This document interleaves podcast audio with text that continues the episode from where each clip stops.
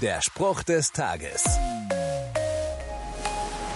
Was ist das für ein Gott, den die Christen da haben? Religiöse Übungen beeindrucken ihn nicht, fromme Leistung und Verdienst zählt bei ihm nichts, Opferbereitschaft bis in den Tod? Puh, das Opfer brachte er selbst. In Jesus Christus kommt Gott zu den Menschen. Was sie von sich aus nicht schaffen, bietet er ihnen von sich aus an. Den Weg in den Himmel, in ewige Herrlichkeit, in seine unmittelbare Nähe. Jesus spricht von sich selbst, wenn er in der Bibel diesen einzigartigen Gott beschreibt. Der ist nicht gekommen, um sich bedienen zu lassen, sondern um ein Diener zu werden und sein Leben in den Tod zu geben als Einsatz, durch den unzählige freigekauft werden.